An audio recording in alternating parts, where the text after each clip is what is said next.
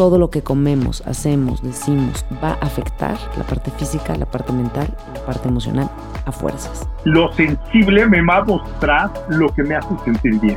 Cuando yo tengo dolor y me abro al dolor, voy a aprender a descubrir lo que sana mi dolor. La medicina está dentro. Explorar la eroticidad del cuerpo físico sin poner barreras, ¿no? Y abrir una comunicación plena con mi pareja. Mira, tócame de esta manera. Si crees que algo externo a ti te va a dar esa felicidad, esa plenitud, estamos bien, bien equivocados, caray. Y este es el podcast de Karina Velasco. Descubre el mundo con otros ojos.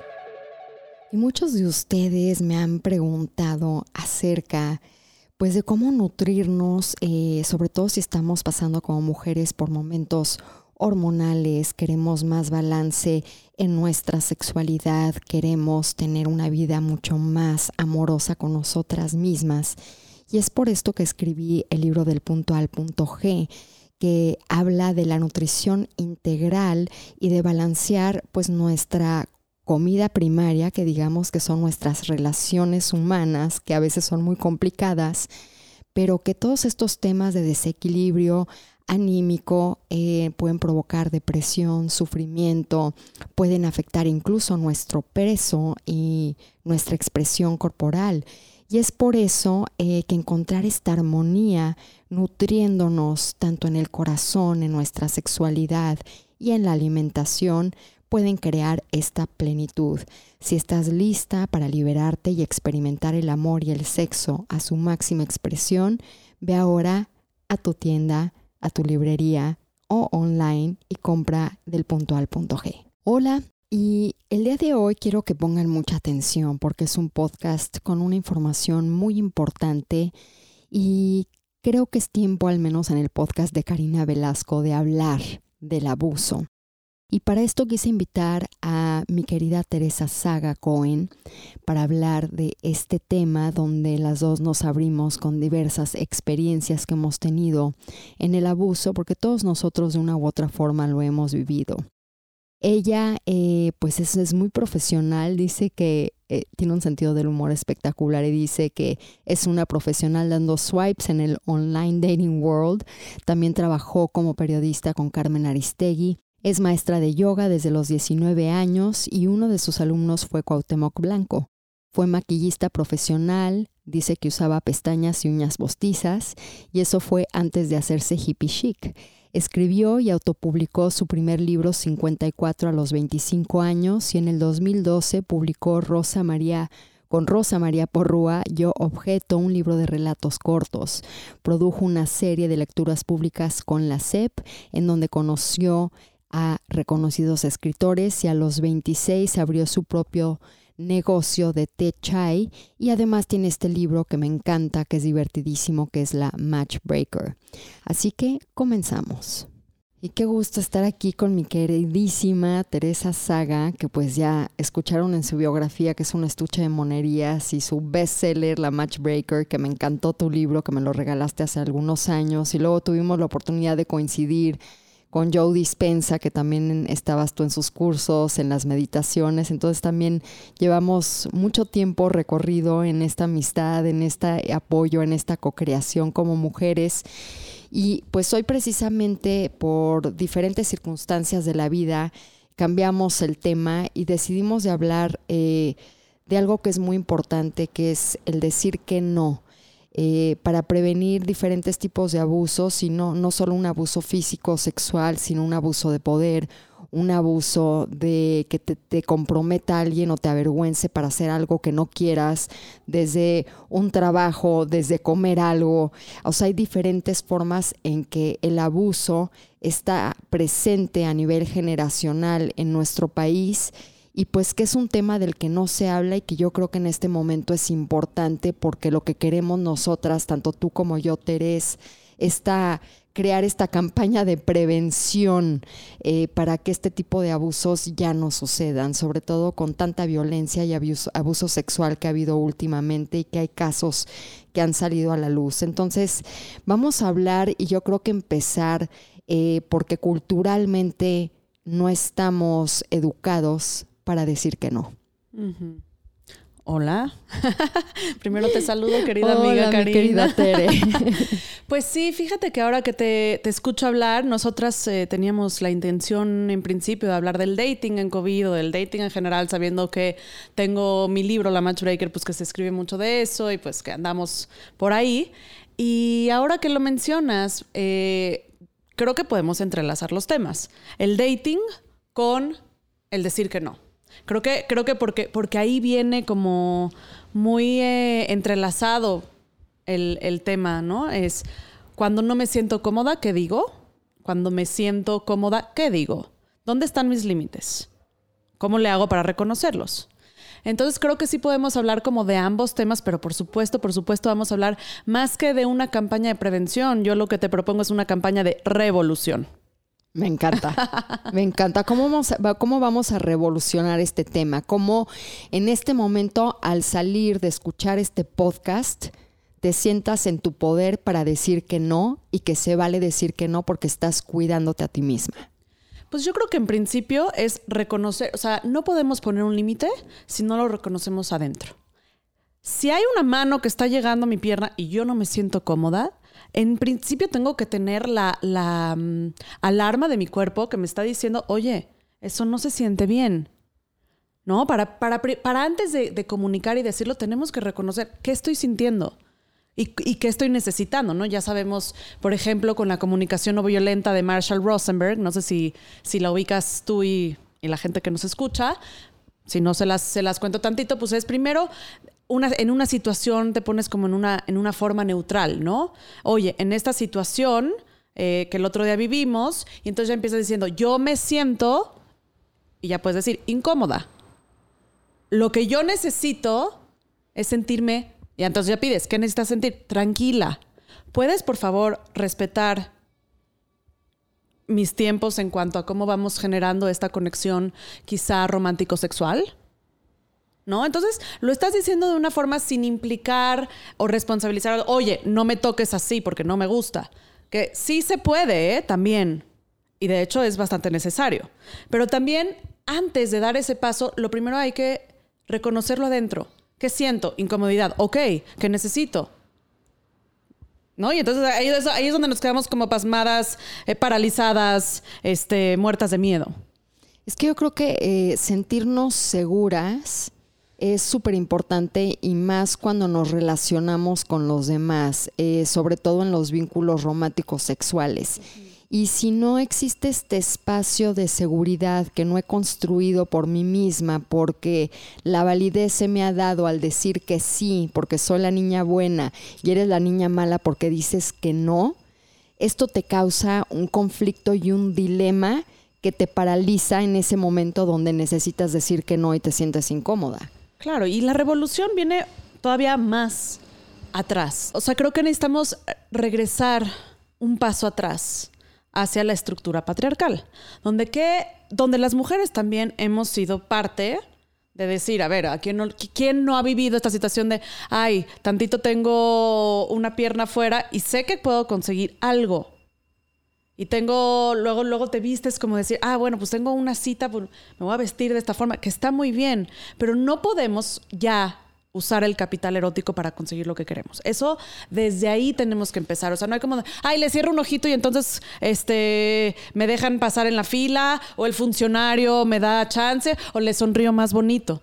Es que desde ahí. Es que desde ahí tenemos que matarlo, desde ahí tenemos, tenemos que ir a la raíz y al fondo decir, no, a ver, a ver, no importa cómo me vista, pero yo no voy a usar eso, no voy a usar mi cuerpo para conseguir lo que quiero. Mm, es que eso es algo que nos enseñó el patriarcado. Es como el hombre te da lo que quiere y siempre como que el intercambio sexual lo ha utilizado tanto la mujer como el hombre para conseguir algo, ¿no? Y la mujer también te da sexo para conseguir lo que quieras, pero también te quita el sexo cuando no le das lo que tú quieres. Entonces es ahí eh, un sistema patriarcal, pero pues que ha sido digamos, tomado por las mujeres y ahorita en este momento nos ha metido en problemas porque es algo aprendido que tenemos que desaprender. Correcto. Y es una moneda de cambio repugnante para ambos lados. No solamente lo es para las mujeres, lo es también para los hombres. Solamente que creo que ahorita quienes estamos un poco despertando a la incomodidad de esto, este, de cierta forma, no, no te puedo decir que somos más las mujeres que los hombres, pero sí hay un nivel donde decimos, ya basta ya basta de esto, ya basta de esto, ya basta de eso. Y para eso, dentro de la revolución que, podemos proponer en este, en este momento es, ¿cómo le vamos a hacer? O sea, en principio tengo que reconocer adentro qué es lo que me incomoda, qué no me incomoda. Dejar por completo estas prácticas de le voy a cerrar el ojo, le voy a no sé qué, me voy a poner... O sea, no venimos a complacer a nadie. Ya, para empezar. Te puedes vestir como quieras, por favor. Yo amo las faldas cortas, siempre me van a ver una falda corta, feliz pero no, no lo hago para conseguir algo. Porque es que desde ahí ya... ya, ya es que es otra energía. Es otra energía. Y, luego, por ejemplo, me, da coraje un poco, eh, digo, entendiendo esta cuestión de que es algo que hemos aprendido del patriarcado, porque así ha funcionado. Eh, cuando he visto casos, por ejemplo, en Estados Unidos, eh, sobre todo como con Harvey Weinstein, incluso cuando salió lo de Trump, donde decían, es que ella se lo buscó. Mm. Ella es la culpable, ella es la responsable. Entonces yo puedo abusar, puedo violarla, eh, puedo toquetearla, puedo eh, estar persiguiéndola sexualmente como un predador sexual, pero ella se lo buscó. Digo, me acuerdo perfecto que hace muchos años vi una película de Jodie Foster, ¿te acuerdas? ¿Cuál? No me acuerdo exactamente cómo se llama, pero te estoy hablando de los ochentas. Y me acuerdo que yo tenía como 15 años, 14 cuando no había ni nacido. Ajá, y, me llamó mucho la atención porque llega esta chava, Jodie Foster, al bar, está con una minifalda y empieza a bailar muy sensual, pero para ella, o sea, la vez que está en su momento y de repente sufre una violación de cuatro o cinco hombres en el bar. Mm. Y fue, eh, todo el trama es que ella se lo buscó por ponerse la minifalda y por estar disfrutándose a ella misma en ese momento. Claro. No, es que eso hay, hay que aprender a diferenciar, ¿no? Te puedes poner la minifalda, ir a bailar, hacer lo que tú quieras. Y esa, esa onda de ella se lo buscó, es que eso es muy grave. Estaba leyendo el otro día un texto que escribí justamente el año pasado para, para el 8 de marzo y el 9, que, o sea, ¿te acuerdas, no? De este paro nacional que hicimos las mujeres y bla, bla, bla. Entonces yo había escrito este tema donde, este, narraba una historia con un conductor de Uber que él se creía ultra feminista, ultra cuidador de las mujeres, pero me empezaba a dar comentarios como de, no, pues es que no puedes estar parada a esta hora en la calle con esa falda. Y yo así de, ¿y tú qué te importa? Y luego me, me, dijo que un día recogió, que un chavo estaba persiguiendo a una chava, entonces que él la recogió y que la llevó a su casa. Pero dice, no estaba nada mal, ¿eh? Pero yo porque soy muy decente. Pero ella no estaba mal. Yo porque soy un cuidador de las mujeres. Y luego decía, no, y no, no solo eso, sino que otro día, o sea, me, me contaba sus hazañas como el gran héroe nacional que se cree. Eh, en, otra ocasión así como una chava muy borracha que la llevó a su casa y que la tuvo que despertar y le dijo, oye, no puedes tomar así porque no todos van a ser tan decentes como yo. Entonces, claro, el señor no violó a estas mujeres, pero los tape en su cabeza. está, pensando la oportunidad. De que, o sea, yo porque mi conciencia me está diciendo que no, pero me está abriendo la puerta. Y eso no es normal.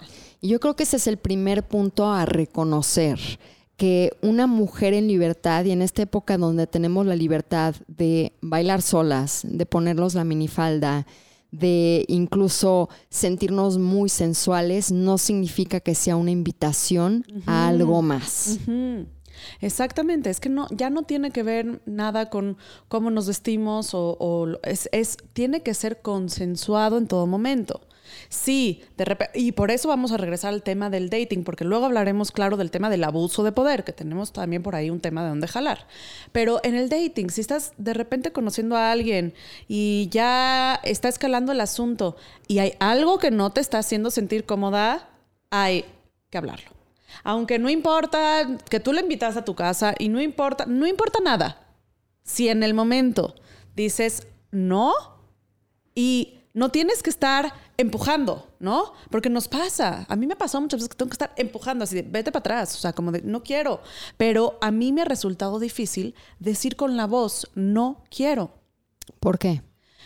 Pues yo creo, y, y como te lo, te lo comentaba antes de entrar al aire, creo que la cultura sumisa de la que provenimos, siendo la mexicana, en mi caso, bueno, también tengo la combinación judeo-árabe, que aún me da esta implicación de sumisión un poco más grande, no estamos acostumbradas, y los hombres tampoco, a ser claros y directos. Estamos acostumbrados a, sí, jajaja, ja, ja, no sé qué. Puede ser, puede quién ser. sabe, a lo mejor. Te invito a mi casa, te invito, a, ¿vas a venir a mi fiesta? Sí, claro, y tú sabes que no vas a estar en México, pero vas a decir, sí, claro. Nada más por decirlo. En vez de decir, me encantaría, querida Teresita, pero no voy a estar, así que no cuentes conmigo. Qué hermosa es la claridad. Versus el, no, pues sí, nos vemos, claro que nos vemos, mañana, sí, claro. Eh, y sabes en tus adentros que no va a suceder.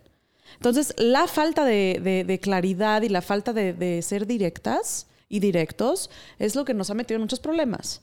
Porque te da, porque la sumisión eso es lo que hace. Ah, y te ríes y no quieres quedar mal y no quieres este, que, te, que te miren como que entonces eres una enojona porque dices que no. O amargada. O amargada porque dices que no. Porque no estamos acostumbrados en este país. A mí me ha tocado ya en mi nueva, desde, desde mi revolución interior, decir que no. Y los hombres me, me, me estiman como una mujer, como, ay, ahora ya te enojaste ay, qué amargada, ay, no sabes disfrutar la vida, ay, no, o sea, y entonces esos comentarios son totalmente parte, fruto y semilla del patriarcado. Decir que no también podrá ser eh, un poquitito difícil para algunos porque te sientes indefenso. Eso quiere decir que si yo estoy con un hombre mucho más grande, te voy a dar un ejemplo. Hace unos meses estuve mm. en Tulum y conocí un boxeador que yo nunca había convivido con un boxeador en mi vida de Londres, se llama Top Boxer, y mide 1,95. Y nos fuimos a cenar, somos amigos, y al final me dio un abrazo. Y un abrazo con una suavidad y con un respeto súper bonito. Y cuando me despedí, en la noche estuve pensando, imagínate que un hombre así trate de abusar de ti o que me hubiera en el restaurante tratado de tocar impropiamente. Aunque yo le hubiera dicho que no, me entró un poquitito este sentido de indefensa que digo, en el abrazo me pudo abrazar fuerte y me rompe las costillas. Sí. Me rompe. Entonces yo creo que muchas veces también este miedo a decir que no, porque yo lo pensé en ese momento, poniéndome en los zapatos de tantas mujeres que pasan por esto, es porque no tengo una defensa. Claro cómo me defiendo ante un no. Y eso me pasó justamente en el ejemplo que te cuento que escribí del Uber, que narro que cuando estoy a solas con un hombre que está manejando además un coche y ahí yo no tengo cero, cero libertad de decisión de nada, ¿eh? Ahí estoy a merced de las decisiones, todas las que haga él. Entonces, ok, entonces estoy en el Uber y em, me encuentro que en las noches, para defenderme o para evitar cualquier tipo de problema, estoy súper amable. Siempre soy amable, pero me encuentro que tengo que ser extremadamente súper duper ruper amable. Solo por quererme defender o por querer evitar eh, caer en algún tipo de conversación como la de este tipo o que tomen una mala decisión. Entonces, pues claro, yo digo, ok, ¿Cuál es el tema que más tranquiliza a cualquier persona que podría en algún momento tomar una mala decisión? Oye, cuéntame de tus hijos, ¿no? Así de, ¿tienes hijos? ¿Tienes...? Claro. O sea, como de, a ver, algo que, que suavice. Empatizar. Empatizar y, a ver, ¿y qué tal tu noche? ¿Y cómo, cómo va el trabajo? y cómo... No, es, es degradante de alguna forma, porque ¿por qué tengo que estar? O sea, siempre soy amable, pero a veces estoy, o sea, en la, en la mañana voy en mi teléfono, voy un poco más, ¿no? Tranquila, en la noche voy súper alerta. Y más con comentarios como los que me hizo este socio conductor, ¿no? De, de yo porque soy muy decente. Es como de, no, claro, estoy en súper alerta, ya que me estás hablando de esto.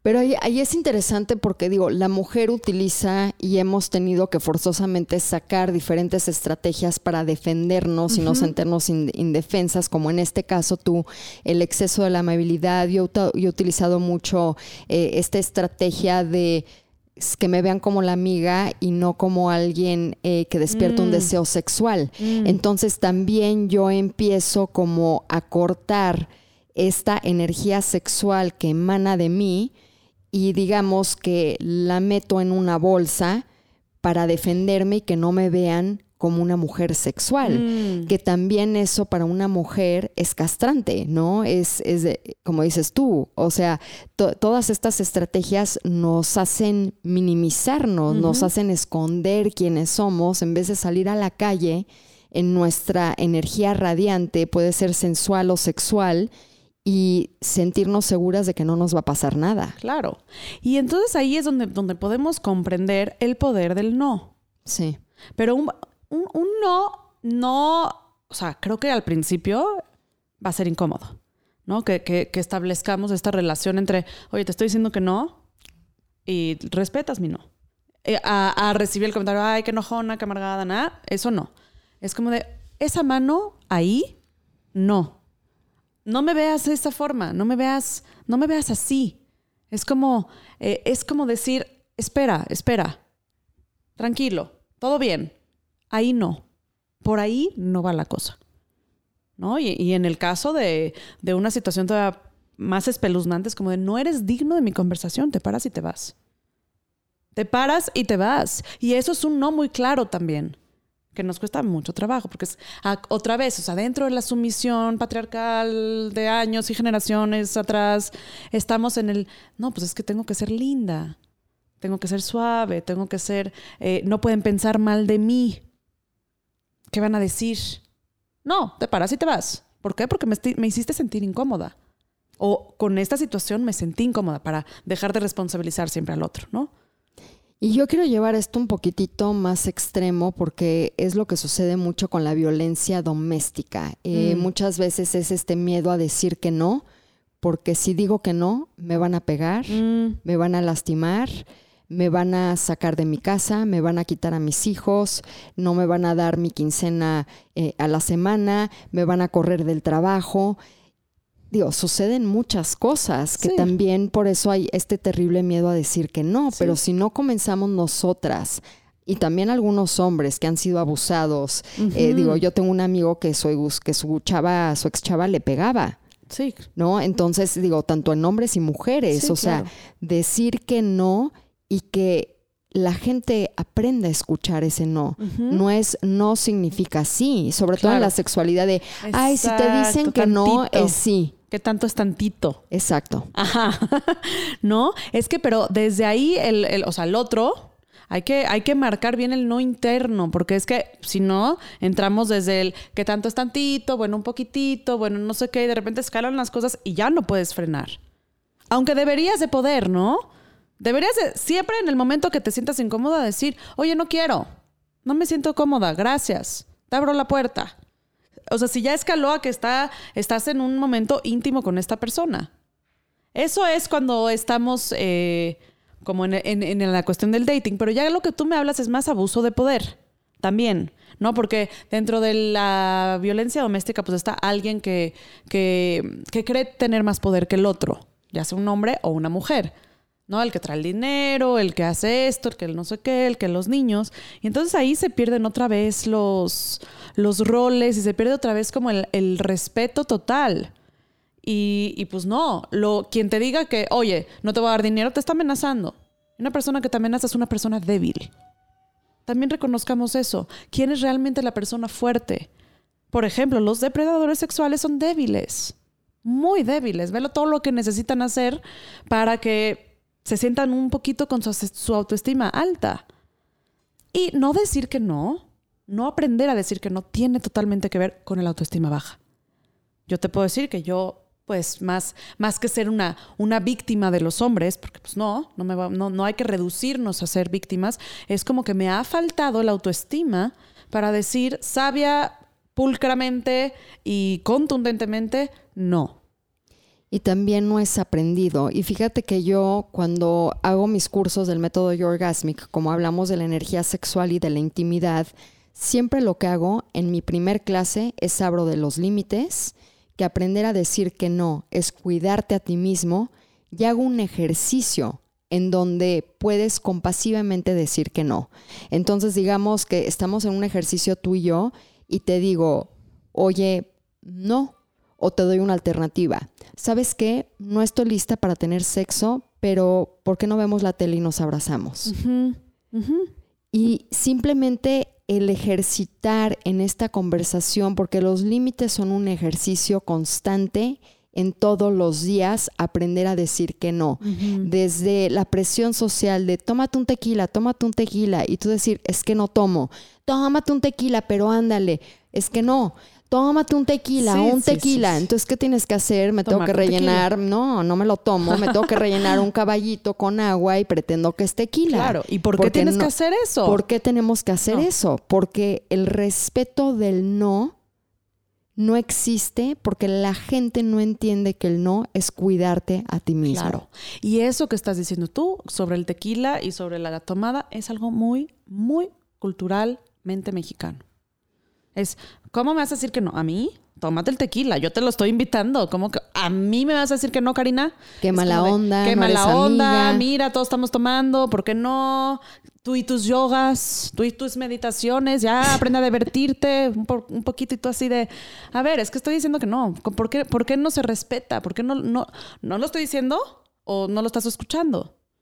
Que para mí eso es abuso psicológico, ah, ¿no? Si nos vamos a diferentes tipos de abuso. Y digo, y públicamente, como tú te vas a abrir, yo también me voy a abrir con ustedes. Yo estuve en una relación tres años eh, con un hombre que pues manejaba, digamos, que pues una comunidad tántrica, pero medio en culto. Mm. Y lo que sufrí yo mucho con él fue un abuso psicológico. Mm. ¿Y qué quiere decir esto? Que él buscaba mis vulnerabilidades mis problemas mm.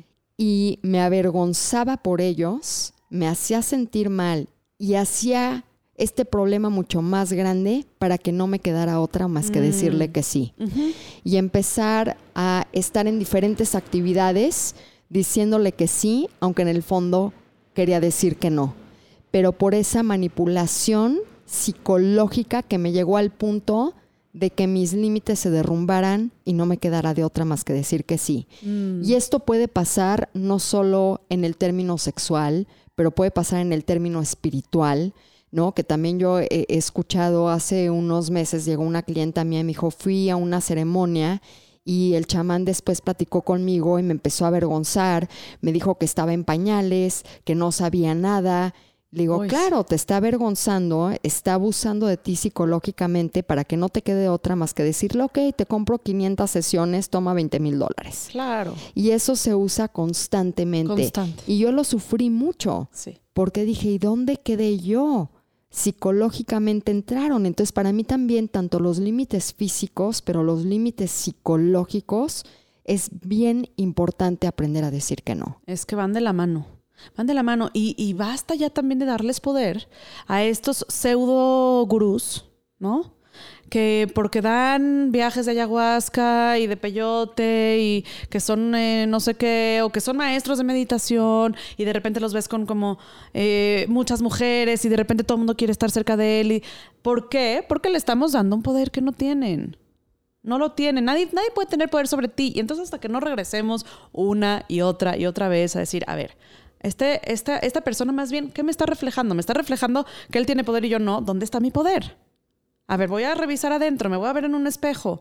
¿Dónde creo que no tengo poder?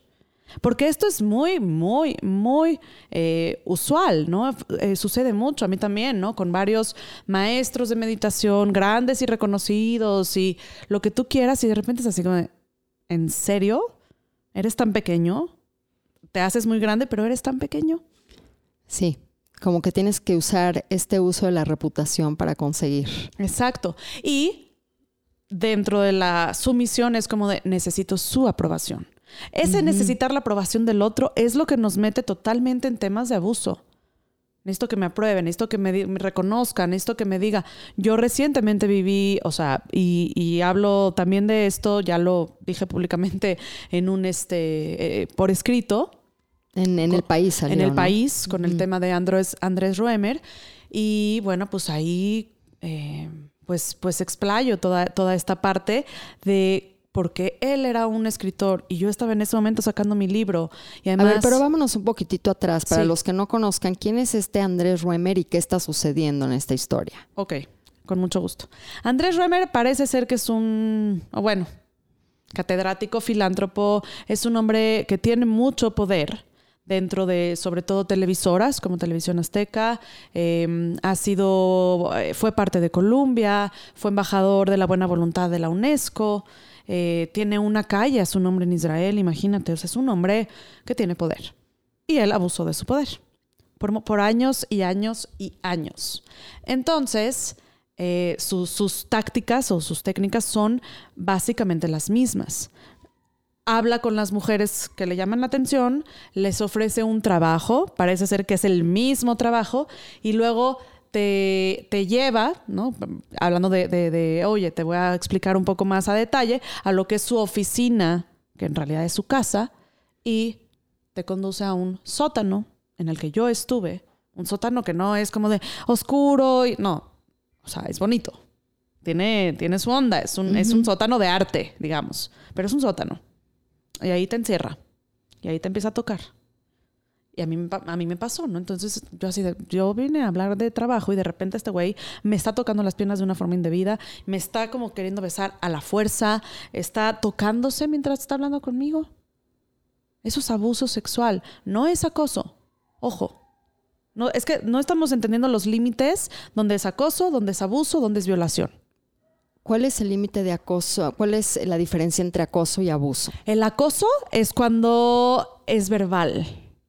Ok. Y nos ha pasado a todos. Vas caminando, los albañiles, que, Güerita, ah, la güerita, ta, ta, ta, no sé qué, o te dan estos, ellos creen que son piropos, pero no. o que te manden por texto una Que foto de un pene. Totalmente. A mí se me hace- exacto, sí, es como de tú, ¿de qué? Ahora, oye, como dicen, no sé, ¿tú de qué vas? ¿No?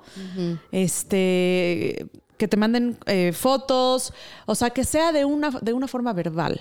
Eso es acoso. Es abuso cuando te tocan. Una mano fuera de lugar es abuso. Y- Eso es importante que lo aclares, porque Eh, no necesariamente es la penetración. Exacto. Y es muy importante que yo lo aclare porque yo me acabo de enterar hace una semana. o sea, estamos realmente em, Con un desconocimiento y falta de información. desfasados, desfasados de qué- qué es lo que es realmente una cosa y cómo se distingue esto del otro y del otro. Y una violación, sí, ya es cuando hay una penetración. Y quiero seguirles platicando acerca de la dieta keto, que han tenido muchísimas preguntas, y platicarles por qué la importancia de dejar de consumir el azúcar. Y como nosotros sabemos, existen distintos tipos de azúcar, comenzando con los azúcares simples como la glucosa, fructosa y galactosa. Y luego tenemos los azúcares en formas más complejos como la sacarosa, maltosa y lactosa. Y si acaba en osa, significa que es un azúcar, así que tengan, tengan consciente este término. Cuando consumimos azúcares, el cuerpo tiene dos opciones para lidiar con ella, quemarla en forma de energía o convertirla en grasa y almacenarla en las células. El problema con este proceso es que nuestro organismo tiene mucho más espacio de almacenaje de grasa, y lo vemos en la celulitis, que actividades para quemarla en forma de energía. Y esto puede derivar en presencia de obesidad, diabetes, enfermedades cardiovasculares, degradación muscular, fallas renales, de- demencia y presión arterial elevada. Y es por eso que la opción más saludable es elegir productos libres de azúcares añadidas.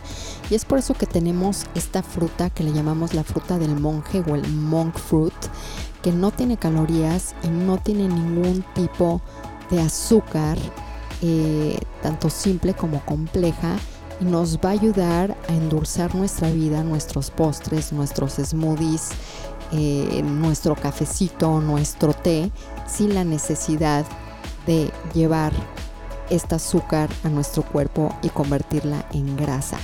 Y pueden conseguirla en nuestra tienda en línea toda la República Mexicana, roqueto.mx o en todas las tiendas de autoservicio y en los supermercados más grandes de México. Espero que la disfruten, a mí en lo personal me encanta.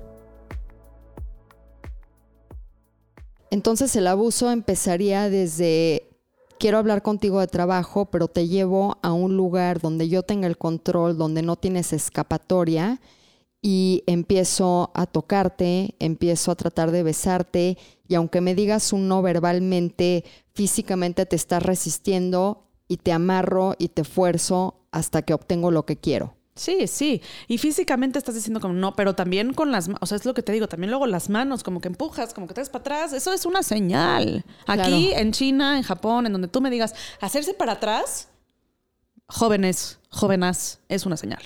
¿No? No es como que ah, em, em, estoy jugando o estoy bailando o me estoy haciendo la difícil. Es una señal. Pero en ese momento, digo, y si no quieres hablar de esto, lo entiendo, pero yo creo que es importante eh, porque digo, yo no conozco a nadie que haya pasado por algo así y, yo creo que podemos ayudar a muchas mujeres. Entonces, en ese momento tú, tú estás en el sótano, están platicando y ya es cuando empiezas a sentir tú ya una energía eh, que le llamamos en inglés creepy, como raro, ¿no? Dices, esto hay algo que, me siento incómoda en este espacio. Mira, te voy a decir la verdad. Yo sentí creepy. Yo me encontré a Andrés Roemer en el péndulo de Polanco cuando yo estaba promocionando mi libro. Yo, como te digo, utilizo mucho las minifaldas y hacía mucho calor y yo estaba en entrevistas. Entonces yo estaba medio vestida porque estaba yendo de entrevistas de un lado al otro y andaba por ahí y me lo encontré porque él es un gran, gran amigo de años de mi tío. O sea, lo conozco desde que soy una niña. Entonces me acerqué y lo saludé toda emocionada porque Andrés Roemer es un escritor y es un, eh, una persona que, tiene como conocimientos y tiene... Y antes de esto, en teoría, pues dices, es un hombre intelectual, Claro, que, me, que me, interesa, ¿no? Entonces, claro, llegué y le presenté mi libro y lo primero que hizo es repasarme de arriba abajo, de arriba abajo, hasta clavarse eh, incómodamente en, mis piernas, en ciertos lugares. Yo hacía como que me quiero esconder, pero yo seguía hablando como, como una loca, ¿no? Así como de, oye, mi libro y no sé qué. Exacto, pon la atención en lo que yo digo, no en así mis de verme acá. Sí. Y claro, la mirada se me hizo lasciva, horripilante, eh, denigrante. Pero él me dijo, oye, te tengo un trabajo. Y yo dije, ah, pues qué interesante. Cuando me invita, me dice, bueno, y, esta era la única oportunidad que yo tenía porque el otro día él viajaba. Entonces yo dije, bueno, pues voy a, voy a hacerlo. Entonces, admito que cuando me invitó a su casa fue así como de, qué raro, pero es oficina, ok. Pero dije, yo estoy a salvo, porque es el amigo de mi tío. No, y además cuando alguien te, te, puede invitar a hablar de trabajo a una casa, pues no, si no tienes energía creepy, pues estás sí, puede ser. Puede ser. Yo sentí la energía creepy desde el principio, pero la ignoré. Ojo, focos rojos. Empecemos a darnos cuenta de los focos la ignoraste. rojos. La ignoré. Alguien que me ve así es, no eres digno de estar enfrente de mí. Esa mirada de viejo rabo verde, no más. Y así tal cual hay que decir, oye, no me mires con esa mirada de viejo rabo verde. ¿Qué, haría un hombre si alguien le dice así? Que o, simplemente, o simplemente te das la media vuelta y te, vas. Es que digo, y por eso yo, yo, comenté un poquitito acerca del abuso psicológico, porque yo creo que muchas veces nos culpamos, en este caso, yo lo ignoré al saberlo, pero hay muchos componentes, hay una psicología detrás que muchas veces no te deja ver con claridad. Eh, y estos seres humanos que son depredadores, que son eh, expertos en abuso de poder, pues tienen unas tácticas muy específicas para que no te quede otra. Es muy específica y lo que es muy em, vergonzoso en el caso de Andrés Ruemer es que es la misma táctica para todas, es el mismo trabajo para todas, es la misma eh, circunstancia para todas. Y entonces empezamos a salir a, a, ver el tema y decir, oye, no fui la única, hay Digo, no sé todavía cuántas mujeres somos, hay muchas que todavía tienen miedo. Y ojo, muy importante, y esto es lo que más quiero yo este, decir, si hay algo que puedo dejar a quienes están escuchando hoy, es, mientras tú le das tu miedo a tu agresor, tú le sigues dando tu poder. Entonces, yo no le tengo miedo a Andrés Ruemer, pero hay muchas mujeres todavía que sí. Y no Mm. solo a Andrés, como el depredador sexual que es, sino a sus propios abusadores. Mucha gente los tiene. Entonces, mientras dejemos de, si no hablamos, si no decimos, este, si nos da miedo que eh, las amenazas se hagan reales. Pero al contrario, porque si tú estás sacando tu voz, todas las mujeres que seguramente ahora empatizaron contigo porque han vivido algo similar o no han vivido algo similar, pero estamos aquí, te estamos protegiendo. Sí, O sea, vas a tener miles de mujeres protegiéndote. Claro. Algo pasa, tienes cinco mil, diez mil mujeres Claro. protegiéndote Y 5 mil y 10 mil mujeres me pueden proteger. Y pero hombres también. Nada me va a proteger más que tú. que no tener miedo. Sí. Que te, porque si le doy mi miedo a alguien o a algo, Sí, le estás dando tu poder. ajá, y lo mismo está pasando con la circunstancia actual del mundo. Si le doy miedo a eso, le estoy dando mi poder. Claro. Y entonces es momento ya de tener nuestro poder adentro, ya no fuera. Pero quiero regresar al sótano porque, digo, para entenderlo, ¿no? Eh, eh, tú estás ahí, ya estás en esta plática y te empieza a tirar la onda.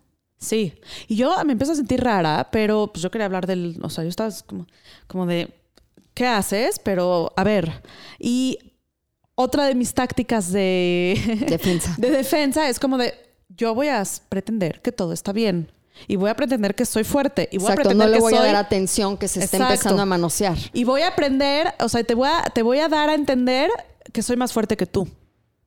Eso es una de mis tácticas, así como de, a ver, yo soy la Mujer Maravilla, Sí. bienvenida Wonder Woman a mi vida, ya sabes. Entonces estoy- me, me hago la cool, mientras estoy sintiendo mucha inco- incomodidad. Y eso es también, pues, no es, es algo, son herramientas que te las puedo contar ahorita, pero en ese momento no las tenía. O sea, en, en su momento es como de, ahora hubiera actuado diferente, por supuesto. Sí. En principio, como lo dices, esa mirada, me doy la vuelta y me voy. ¿Por qué? Porque me incomodó. No porque eh, es un piropo que me ve así. No. Claro. O sea, hay, hay hombres que te ven así y dices, qué rico, por favor, sigue. Pero esta me incomodó. O luego la invitación a su casa, oye, ¿por qué no mejor hablamos en la plaza enfrente, en Exacto, la banca? exacto. A la luz del día o a la luz, de- o sea, pero ahí afuera. Y entonces te empiezan a, a- a- intentar besar, oye, no te acerques a mis labios. Y se vuelven a acercar, oye, respeta mi espacio. Y se vuelve, y entonces la mano en la pierna, no, esa mano ahí no, por favor. ¿No? Entonces te digo, son herramientas que yo en el momento no tenía y entonces yo permití que sucedieran las cosas una y otra y una y otra. Más que permitir, yo creo que al no saber te paralizas, Sí. entras en este shock, no funciona tu mente crítica, que es la que te ayuda a decidir el no, y te, te apoderas por la amígdala, porque también hay algo químico. Entonces, cuando nuestra mente crítica no está ahí, que cuando Mm. entramos en esta incomodidad y miedo, no es que lo hayas permitido, es que te paralizó. Claro. Sí, es sí, sí. muy diferente. Es totalmente, eh, y es totalmente lo que, lo que, lo que ahora muchas de las mujeres que estamos hablando de el tema en concreto de Andrés Ruemer es como de, ¿por qué no hice nada? O sea, que soy una tonta. O sea, no, entonces, no, no eres una tonta. Nada no más. haces nada porque no puedes no pudiste, en ese momento. No pudiste. Entonces, por eso es como de, ok, vamos a regresar a nosotras y decir, algo me está incomodando. Desde el principio tengo que frenar de inmediato. Algo, lo que sea que te incomoda. Entonces, creo que, creo que es importante que, que hagamos este, esta autoobservación. Todo el tiempo regresemos a nosotros, a nuestra responsabilidad. Yo no digo, yo soy responsable de lo que me pasó. Y entonces yo soy culpable, porque no es, no, no hablemos ya de la culpa judeocristiana. Esa ya, por favor, saquémosla. Son estos comportamientos que en esta nueva hora, en esta nueva era, ya no son válidos. Es la hora de la nueva era. Correcto. Exacto. O sea, ya no es válido para un hombre no escuchar un no. No. Y para una mujer tampoco ya no es válido no decir un no claro y contundente cuando algo no lo siente bien. Pero para decirlo regresamos al mismo tema. Tengo que sentirlo, tengo que sentir qué es lo que no está pasando, qué es lo que no estoy sintiendo bien. Por ejemplo, si tú eres un hombre o eres una mujer y llegas con alguien y no puede decir que no, tú toma la responsabilidad, siente a esa persona y tú di no. Por supuesto. Porque a mí me ha pasado, ¿no? A mí me ha pasado en, cosas como, por ejemplo, un abuso de poder sería que alguien llega a mi grupo y lo fuerzo a participar en algo en lo que se siente muy incómodo. Yo siempre digo en mi grupo, aquí encuentra tu punto dulce. si no estás listo para hacer este ejercicio, aunque sea mirarte a los ojos un minuto con una persona sin tocarte, no lo hagas. Y me ha pasado que tengo gente que no sabe decir que no. Yo siento su energía, veo su lenguaje corporal, les digo, ¿me ayudas? ¿Me ayudas a cuidar el espacio? Mm. ¿Me ayudas a observar? Entonces, yo teniendo esta conciencia, también puedo apoyar a aquel que no aprenda a decir que no. Claro, claro, porque tú eres una mujer muy trabajada, pero la mayoría de las personas estamos en este egocentrismo, entonces lo que yo quiero, lo que yo quiero, y nos falta mucho mirar al otro, Sí. qué es lo que el otro quiere. Entonces, tenemos que hacer un ejercicio colectivo. Hombres, mujeres, relaciones, no importa, pues si es hombres, mujeres, mujer con mujer, hombre con hombre, no importa el, el, el tipo, es, tenemos que empezar a leer al otro, a leer las señales que nos da el otro, a leer nuestras señales. O sea, ya no es válido como, como decir que no adentro, pero dejar que pase. O sea, dejar que alguien pase sobre ti. Porque claro, ese es su abuso de poder, pero también es nuestro, nuestra incapacidad de poder eh, experimentar y ser claros y contundentes en cuanto a decir, oye, no, por ahí no va la cosa. Y la cuestión de la justicia, porque también me ha, me ha pasado que, por ejemplo, este individuo con el que yo tuve esta relación sigue haciendo lo mismo, siete años después. Mm, Yo he visto mujeres que han pasado por ese abuso psicológico, por esa humillación, para que sigan juqueadas y trabajando en su causa o entablando relaciones con él románticas y no ha habido justicia, mm, porque salen las personas, ¿no? Y hablan de esto, esta es la primera vez en público que hablo de esto, entonces gracias también eh, me estoy abriendo porque Sí, estamos en esto sí. juntas. Pero digo, no puede ser que siga ahí y que no ha habido justicia. Y yo lo hablé con la comunidad. Me Mm. pasó esto, me hizo esto, abusó de mí psicológicamente, destruyó mi mente este Mm. hombre. Mm, Y me dijeron, no, pues tú lo permitiste, tú te dejaste. Y yo, pero es que no se dan cuenta de todas estas tácticas porque ustedes me están respondiendo porque están hipnotizadas por este cuate. claro. Y ahí es donde para mí fue, no me culpo, no tenía esa capacidad en ese momento. Y te estoy hablando que esto fue hace siete años, Sí, no que fue hace tanto, tanto. Es lo que te digo. sí. No tuve yo la capacidad de decirle que no, Mm, porque tienen tácticas muy específicas y ha pasado con esto y ha pasado con Bikram Yoga, Ah, eh, que, que tuvo hasta un documental del abuso y sigue dando cursos en México y sigue yendo la gente a sus cursos. Sí, claro. Entonces, ¿dónde queda la justicia? ¿Dónde queda este decir, puedo perdonar, pero no olvidar y poner a la gente en su lugar? Pues mira, yo sí, sí, claro que tengo una, un tema con esto que estás diciendo, porque yo de las cosas más desafortunadas que siento respecto a lo que yo viví con Andrés Roemer fue no, no hablar, no abrir mi voz a tiempo. Si yo hubiera abierto, digo, los tiempos son perfectos, ya no la sabemos. na, na, na. Estabas lista. Ajá. Es que yo, para serte muy sincera, ni siquiera le di tanta importancia. Dije, ya, es normal. Es normal. Estos viejos así son. Estos viejos rabo verdes así son. Es que cuando te f- Pero ofrecen no llegó algo. a algo más, no llegó a una violación. No, no, no. Fue solamente un abuso sexual donde, donde, donde Y te pudiste escapar. Sí. O sea, pasó algo en el momento que te al saliste. final sí parece ser que yo tenía, o sea, él se tenía que ir a una cena, yo tenía que ir no sé a dónde y ya, adiós. ¿No? Pero el punto es que si en el, en el momento yo hubiera hecho lo que hizo ahora nuestra hermana Itzel Schnaz, porque está cañón lo que está haciendo para, para, para abrir el tema y que muchas podamos salir y decir, oye, a mí también me pasó esto. Sí. Hacer eso con tanta valentía, yo, te- por eso te digo, desafortunado fue que no lo hice a tiempo porque hubiera podido evitar de alguna forma que este hombre siguiera haciendo lo que estaba haciendo. Porque a Itzel Schnaz no le hubiera tocado, porque ya fue en el 2019 y no en el 2018. Pero ya no podemos pero, regresar no, a pero eso. también te voy a decir algo, Tere. Es algo que creemos. Sí. Pero esos hombres usan tan buenas tácticas que aunque tú hayas alzado la voz, llega alguien y va a decir, no, no es cierto, no es cierto. ¿no? Porque hasta que tú no estás en una experiencia donde has sufrido un abuso sexual, en mi caso un abuso psicológico, un abuso de poder, realmente no, No lo lo, sabes, entiendes. claro. Entonces ves a esta persona y dice, ¿cómo? Si es de la paz de la UNESCO y la Sí, claro. chingada, perdón. Sí, sí. O sea, wow, no, Claro. pues es incapaz. Seguro estas chavas, pues también traen sus issues, ¿no? O sea, como que siempre le damos a la vuelta y están estos predadores, estos abusadores sueltos por todo el mundo. Y digo, el caso del Bikram es lo que hago más claro, porque salió un documental. Por supuesto. Y es, es lo que te iba a decir. O sea, tú les dijiste a estas chavas, oigan, aguas, ojo, a mí me pasó esto, te abriste, te vulneraste, lo hiciste.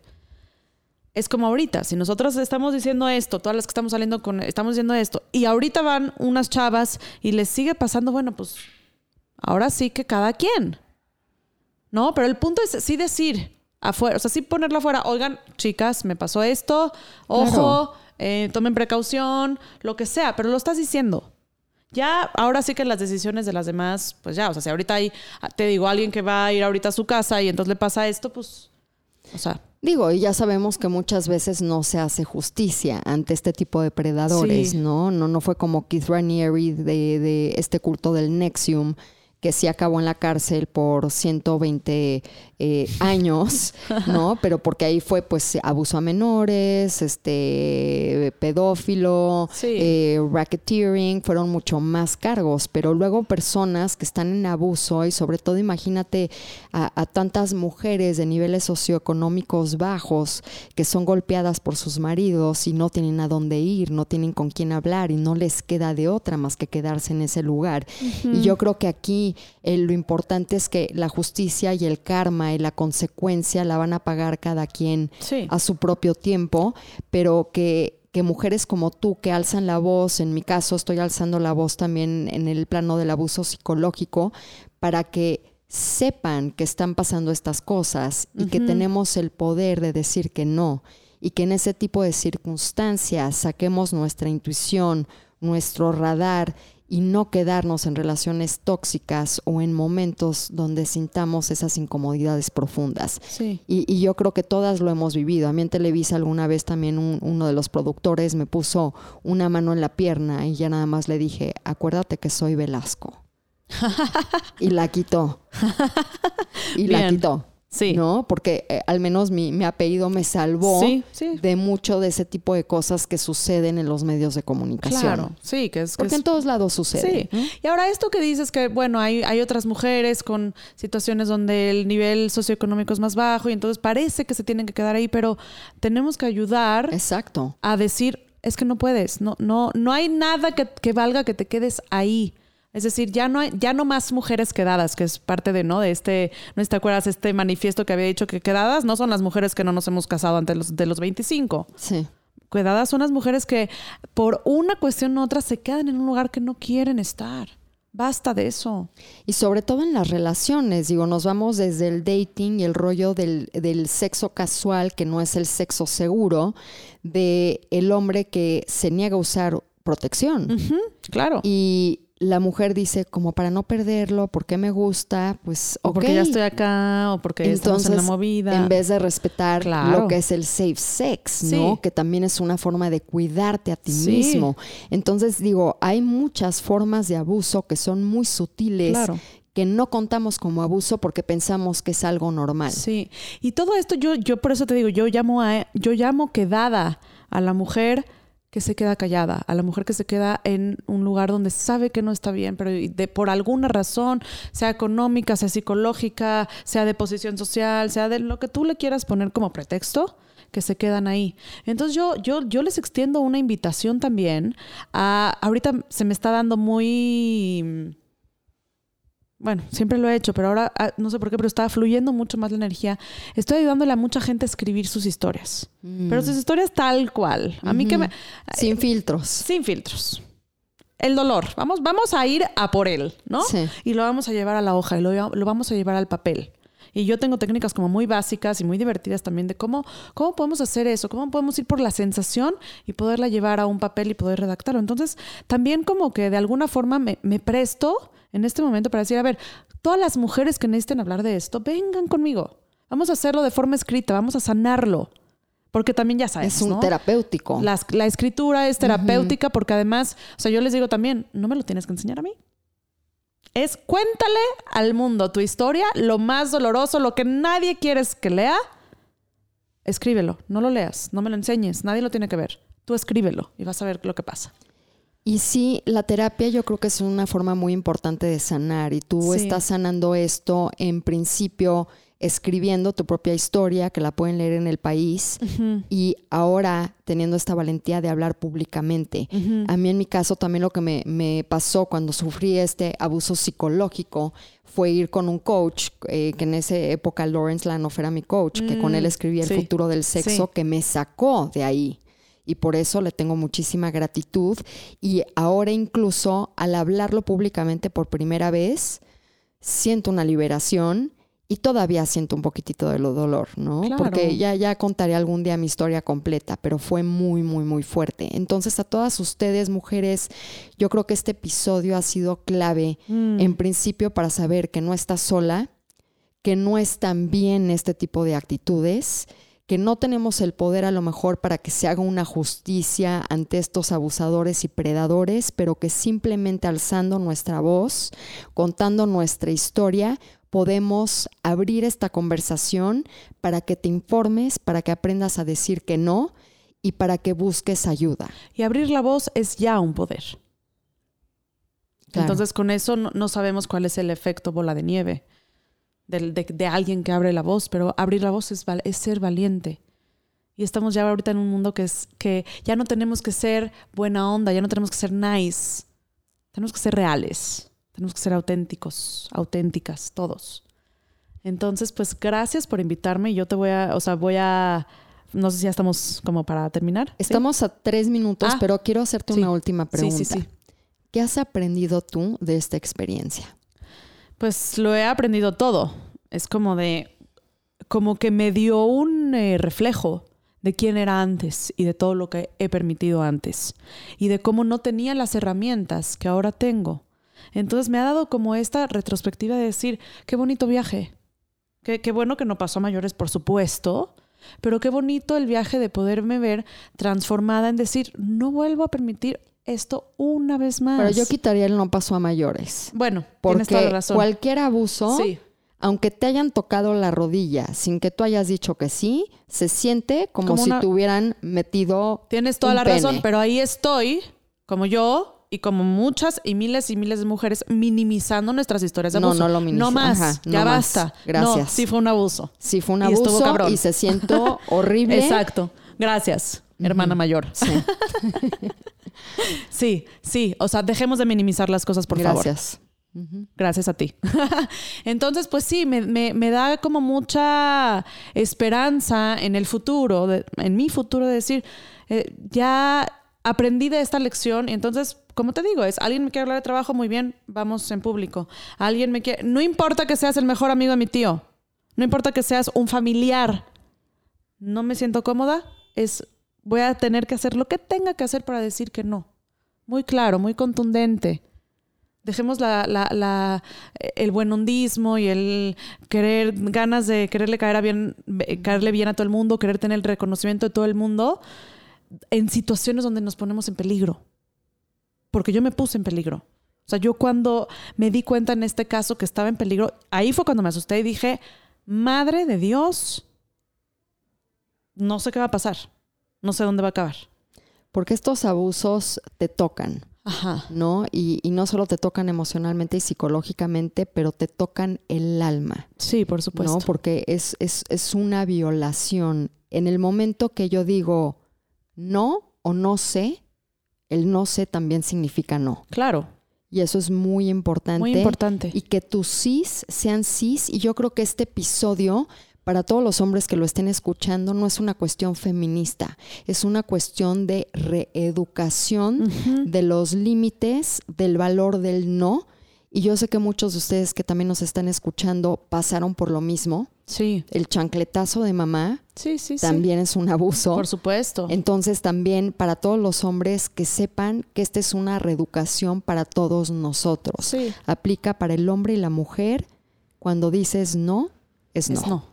Y también poder decir ahora también que hay muchos hombres que están del lado del feminismo, que están del lado de estos nos y que están del lado de decir, oye, hombres machistas, eh, cabrones, basta. Y a esos hombres yo les tengo un respeto, una admiración y un agradecimiento profundo, porque este tipo de hombres también nos van a ayudar a salir adelante.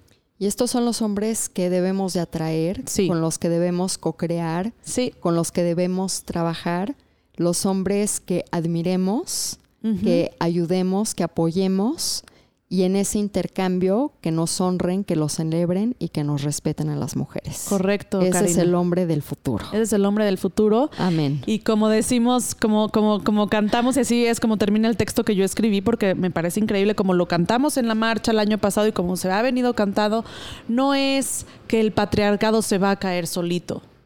Se va a caer porque lo vamos a tirar. Yes. Mi querida Tere, gracias. Admiro tu valentía. Gracias por abrirte en este espacio, en este podcast. Esperemos que haya sido de mucha ayuda para todos ustedes. Y yo también me felicito solita por abrirme Yo y te contar esta historia, porque la verdad no lo tenía planeado, planeado, pero digo, sé que cuando alzamos la voz en estas cosas, no quiero dejar una hermana sola, ¿no? Entonces gracias. estamos juntas en esto y a todos ustedes siempre saben que hay personas y hay centros de ayuda para abuso, para violencia doméstica, violencia familiar, para abuso psicológico. Claro. Entonces busquen ayuda si no pueden solas. Por supuesto. Y también los invito a acercarse a mis talleres de narrativa personal, donde básicamente hacemos a, aprender a sentir, a escribir lo que realmente sentimos, pero también a sentir lo que escribimos. ¿Y dónde te pueden localizar? Ahí en Tere? Instagram, por ¿Cuál ahí andamos. Instagram? Arroba Teresa Saga con Z, Cohen. Teresa Saga Cohen. Perfecto, y su libro de la Matchbreaker para que también tengan ese momento de diversión absoluta. Se los recomiendo Es muchísimo. una, es que fíjate que es un libro medio, o es bastante feminista, nada más que no se menciona ni la palabra eh, feminismo ni machismo en ninguna de las 500 páginas. Entonces, Claro. pues es, es divertido. Es muy también. divertido. Sí. Gracias, mi querida Yatere. Gracias a ti, querida. A todos ustedes, hasta la próxima. Y ya tienen el futuro del sexo, porque el futuro es hoy. Y precisamente nuestra misión con este método Yorgasmic es empoderarte en tu sexualidad para que reconectes y redescubras el regalo del placer en su esencia más pura y salvaje y con ello contactes con tu espiritualidad para vivir en plenitud. El método Yorgasmic es una ventana, una nueva perspectiva que resignifica la sexualidad, que utiliza la conciencia erótica y orgásmica para abrir las puertas de la libertad, la energía y el poder personal. En este libro vas a encontrar todas las herramientas para que puedas comenzar a diseñar y a experimentar relaciones plenas y una intimidad profunda de una forma más empoderada y espiritual. Ve ahora a Amazon y a Apple Store y descarga tu libro El futuro del sexo.